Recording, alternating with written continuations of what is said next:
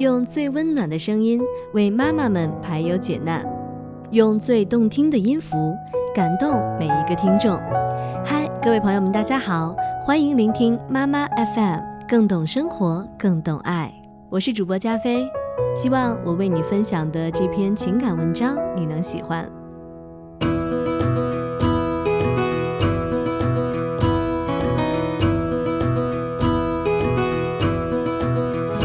还上大学的时候，因为经济困难，经常粗茶淡饭的将就，咖啡馆更是从未去过的。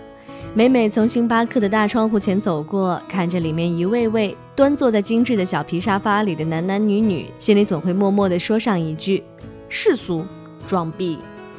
我总是想，有白开水喝更解渴、更便宜，何必要花上百八十块钱在这里喝那一小杯奇怪口味的东西呢？有这钱，还不如买上两本书呢。刚工作那会儿，我们几个一穷二白的小姑娘经常凑在一起，中午一起去公司左拐边的小店里吃煲仔饭。无他，因为价格便宜。有一天，我们从杨迪的工位旁路过，Maggie 就拉着我的手说：“哎，你看那杨迪今儿又换一 LV 包包，哎，真是一个拜金又肤浅的女人。”Maggie 满眼的不屑和嘲弄，仿佛。杨迪在他眼里已然是个只追求物质的 low 女人了。是的，月薪稀薄的我们觉得买个几万块的包包，脑子是有多不理性，是有多败家呀！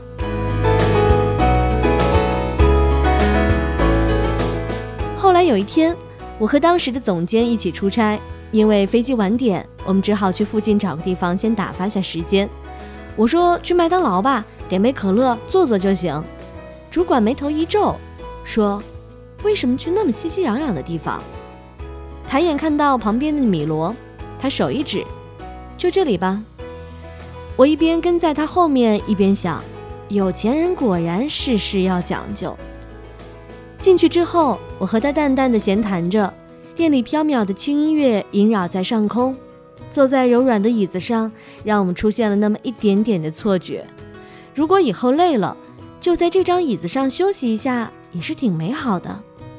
看着总监手臂上的卡地亚手链，我终于鼓足勇气脱口而出：“你们买这种贵重的物品，从来不觉得浪费吗？”主管一愣，说：“不过一万多而已啊，看这样子喜欢，也没多想就买来戴了。”不过一万多而已，听到我差点内伤。主管说。他年薪几十万，给自己买个万把块的喜欢的手链，好像也很正常呀。有什么好浪费的呢？主管看着我的侧耳说：“这和你月收入四千，买个喜欢的一两百的银耳钉，好像没有什么区别吧？”他接着说：“但是在那些可能还不够温饱的人眼里，你这样花一百多买对耳钉，还不如多买两袋白面大米吧。”说的我竟然一时没有缓过神来。最后，他笑着说：“等你以后住得起高楼洋房，穿得起华衣锦服，喷得起五号香水，你就会明白，你喝杯蓝山咖啡，买个 LV 的包包，真是再平常不过的事情。这就是我们生活的常态，和我们去吃个路边摊，喝瓶矿泉水，买双粗布鞋一样一样的，没什么区别。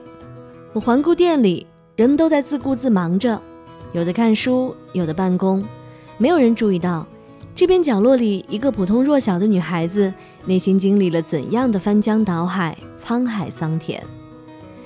现在，我也经常去公司楼下的咖啡厅角落里，默默的想文案或赶稿子。偶尔抬起头，看着外面匆匆而过的小女生或小男生那不屑的眼神，我总是回想起五年前的自己，忽然就突兀的笑了。人生啊，真是奇怪。原来你所有自以为是的固执和偏见，都只是因为你没有达到那个层次。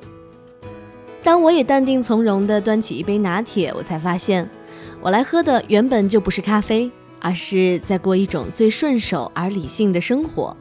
因为除了家里，在这种环境、这种地方，最适合我整理思维或平静写字而已。而我后面慢慢的了解了杨迪，他确实家境殷实，工作勤奋，最大的爱好就是喜欢买轻奢包包。有一次他说，他妈妈常嫌弃他的品味太低浅，买的都是些暴发户的东西。我惊讶不已。杨迪顺口说一句，他妈妈经常去法国或瑞士买包包和饰品，可能正好比较方便，因为他的妈妈是一家跨国公司的高层。真是可笑，他妈妈眼中的杨迪低浅而土气，我们却觉得杨迪土豪又败家。你看，同样一个人，因为站的高度不同，我们的视角差得天壤之别。当我走过了很多的路，见过了很多的山水，认识了很多的人，我才知道，当你没有站在更高的地方，你就不会看到那更远地方的风景，不会明白更多已然合理的人和人生。每当我工作疲了，跑步累了，写字烦了，我都会在心底对自己说。放下你自以为是的偏见和固执，为了那更无限可能的生活，再坚持一下，再努力一把。